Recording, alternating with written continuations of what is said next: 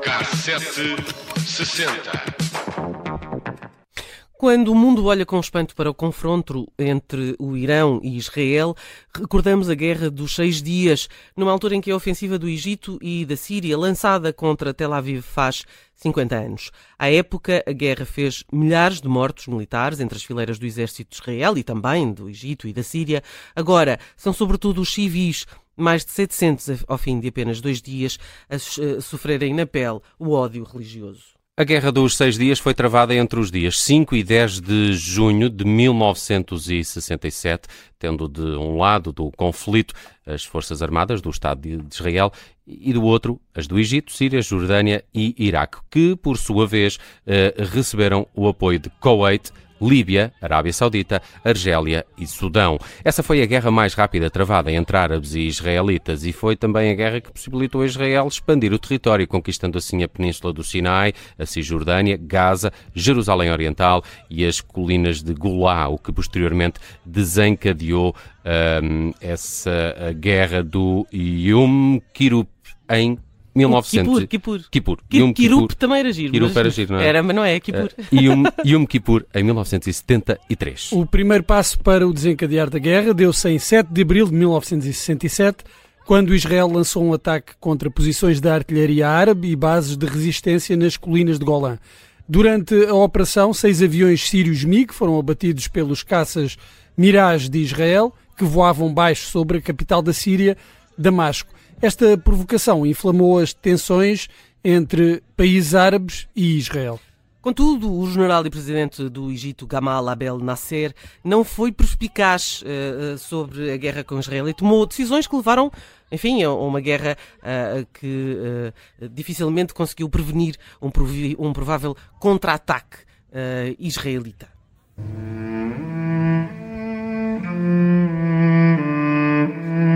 Em maio de 67, exércitos árabes começaram a juntar forças ao longo das fronteiras de Israel. Ao mesmo tempo, Nasser ordenou um bloqueio ao Golfo de Aqaba. Enviou tropas para o deserto do Sinai e pediu aos capacetes azuis da ONU para, para partirem. Em resposta a esta ação e ao apoio soviético, o exército israelita foi mobilizado. Egito, Síria e Jordânia declararam estado de emergência e a 22 de maio Nasser fechou o Estreito de Tirana aos barcos de Israel, isolando assim a cidade portuária de Eilat. Três dias mais tarde, o exército do Egito moveu-se para as fronteiras com Israel. Em 30 de maio, a Jordânia juntou-se ao Pacto Egito-Síria, formando o Pacto de Defesa Árabe. Durante este período, a imprensa árabe teve um papel vital para a abertura das hostilidades. Jornais e rádios passavam constantemente propaganda contra Israel.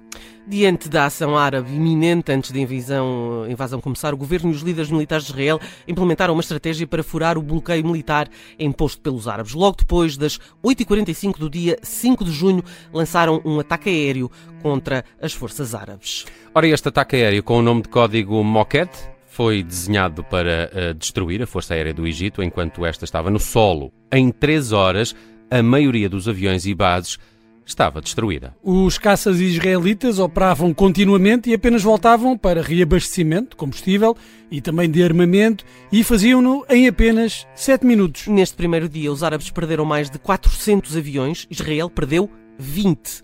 Esses ataques aéreos deram, claro, a Tel Aviv a hipótese de destroçar de forma desigual as forças de defesa árabes. A ideia inicial era somente deixar inoperante a base aérea egípcia, inviabilizando a descolagem de qualquer avião militar, eh, e aí tiveram êxito. Em seguida, as forças terrestres de Israel deslocaram-se para a península do Sinai, faixa de Gaza, onde atacaram unidades egípcias. E, ao menos, pelo menos, eh, três episódios eh, distintos aconteceram aqui. Israel atacou também tropas e veículos da Força de Emergência das Nações Unidas que estavam no lugar para assegurar a paz entre Egito e Israel. Com o controlo uh, total do espaço aéreo, as forças em terra estavam livres para invadir quer o Egito, quer a Jordânia, e por causa disto, os reforços árabes que foram enviados tiveram sérios contratempos, o que permitiu que os israelitas tomassem grande parte da cidade aos jordanos em apenas 24 horas. No terceiro dia da guerra, 7 de junho, as forças uh, uh, da Jordânia foram empurradas para a Cisjordânia, atravessando o Rio Jordão. Israel tinha anexado todo toda a Cisjordânia e Jerusalém, uh, nomeadamente Jerusalém Ocidental, além da, da parte oriental, que, que ainda é um, pertença do território de Israel, entrando e, de alguma forma, reunificando aquela que é a cidade sagrada.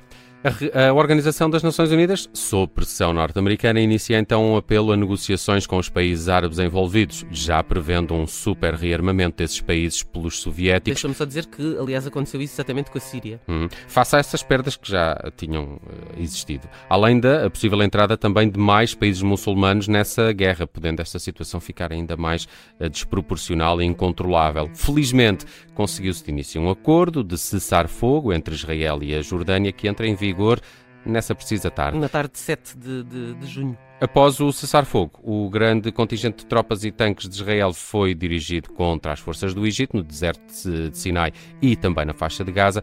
As forças de defesa de Israel atacaram com três divisões de tanques paraquedistas e também com infantaria. Conscientes de que a guerra uh, tinha de durar poucos dias, face aos apelos da ONU, onde era essencial uma vitória rápida e o domínio dos territórios limítrofes, apesar também de poder haver uma reação, uh, as forças israelitas concentraram toda a sua força através, uh, atravessando as linhas egípcias no deserto do Sinai. A 8 de junho começaram então o ataque no deserto do Sinai sob a liderança do general Ariel Sharon, eh, nome que nós conhecemos, empurraram os egípcios para o canal do Suez. No final do dia, até lá eh, alcançaram o canal eh, e a artilharia continuou a batalha ao longo da linha da frente, enquanto a Força Aérea atacava, lá está, as forças egípcias que, em retirada, tentavam recuar, utilizando as poucas estradas não controladas. No final do dia, controlavam toda a península do Sinai e, em seguida, o Egito, por intervenção da ONU, aceitou um cessar-fogo com Israel porque podia perder ainda mais território. A ideia de estarem mais perto do Cairo do que se podia imaginar era uma realidade já no dia 8 de junho. E às primeiras horas desse dia 8 de junho, Israel bombardeou acidentalmente o navio de guerra americano USS Liberty ao largo. Acidentalmente? Uh, sim, não, não, sei, nunca saberemos. Uh, ao largo da costa de Israel, que havia sido confundido com um barco de tropas árabes. Uhum. 34 americanos morreram. Isto obrigou Israel a anteceder ou antecipar a sua aceitação no, nos acordos de cessar-fogo pela ONU e que o que viria a acontecer uh, poucos dias depois. Com o Sinai sob controle, Israel começa o assalto às posições sírias nas colinas de Golã no dia 9 de junho. Foi uma ofensiva difícil, eh, devido ao facto de as forças sírias estarem bem entrincheiradas e também eh, devido ao terreno acidentado. Israel enviou uma brigada blindada para as linhas da frente enquanto a infantaria atacava as posições sírias e ganhou então o controle das colinas, que hoje são divididas com tropas sírias e da ONU. Às seis e meia da tarde do dia 10 de junho, a Síria retirou-se da ofensiva face ao apelo da ONU e foi assinado então um armistício, apesar dos soviéticos iniciarem imediatamente, como aliás Israel temia, um reamarmento do Estado sírio, que aliás com os resultados espetaculares que se têm visto nos últimos anos. A Guerra dos Seis Dias, não é? Em 1967. O que eu descobri é que logo que esta guerra terminou, o maestro Leonard Bernstein... Um grande é, judeu? É verdade, conduziu uh, a Orquestra Filarmónica de Israel durante uma digressão que durou durou vários dias e que percorreu grande parte do deserto de Sinai, até por locais onde, dias antes, uhum. este conflito há, há, aconteceu. Há vídeo disso, há imagens disso. É verdade. Uhum. E recorde-se que Bernstein terá em breve um retrato cinematográfico onde é interpretado por Bradley Cooper, que também realizou o filme, filme que uh, se chama Maestro, já estreou no Festival de Veneza, chega aos cinemas em novembro e em dezembro estará disponível na Netflix. Esta coisa dos mestres está na moda, não é? É verdade. Tivemos a, a. como é que ela chama? A Claire Danes? Não, não foi a Claire Danes, uh, desculpa. Uh, ah, fazer sim. maestrina. Uh... Mas é, essa é ficção, não é? Uh, ah, sim, está bem, mas. Exatamente. com a Kate Blanchett. Com a Kate Blanchett, isso. Um, curiosamente, 67 ficou marcado pelo verão do amor, um Quem movimento assim, hippie que teve o seu epicentro em São Francisco e estavam longe, não é? E que evocava ideais anti-guerra, o amor livre e as drogas alucinogénicas. É verdade. O Festival de Monterey, na Califórnia, foi um dos maiores eventos desse movimento, que teve como hino o tema São Francisco de Scott McKenzie, que nesse mesmo ano, em 67, teve uma versão na voz de Marco Paulo.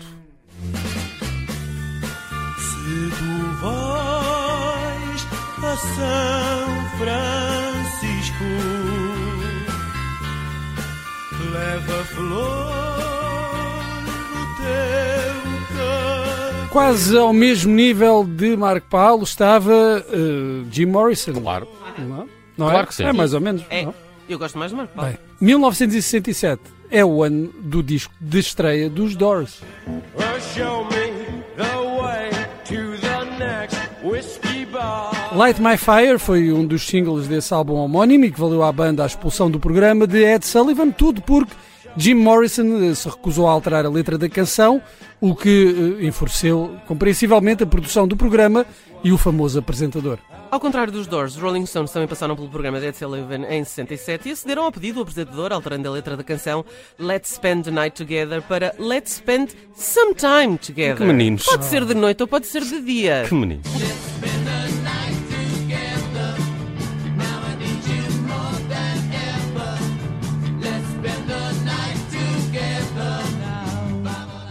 É que de noite é que acontece esta, esta, Magia. esta, esta, esta- Isso. De 67, também consta a edição de Sgt. Pepper's Lonely Hearts Club Band, o oitavo disco dos Beatles, também este altamente influenciado por alucinogénicos. Diriam? Eu, eu diria que sim. Diria. Sim, ali há uns quantos, umas quantas músicas. Diria. O Lucy in the Sky e Diamond. Sim, um Diria. explícito. No entanto, a banda editou também nesse ano como single o tema All You Need Is Love, essa sim bastante alucinada, e venceu o Grammy de Canção do Ano com esta Michelle.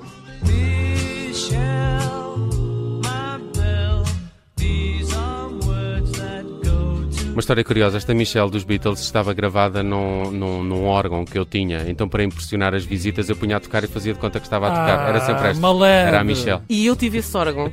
Era cor laranja. Essa- O meu Ah, era cor lembro, laranja. Já não me lembro. Eu tinha essa era um- guardada, mas também tinha O guardada vital. o Fio Release. Também. Bem, destaque ainda em 1967 para outro disco histórico, o disco da Banana, o de estreia dos Velvet Underground and Nico, que tinha no alinhamento esta fama fatal.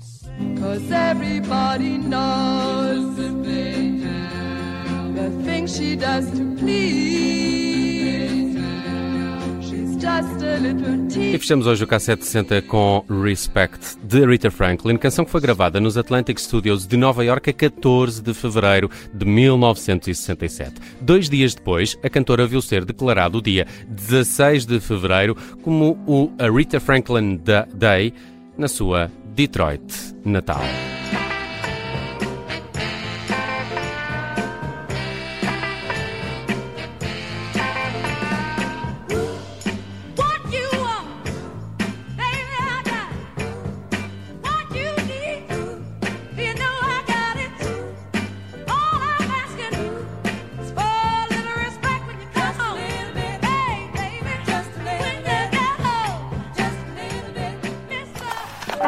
Mister.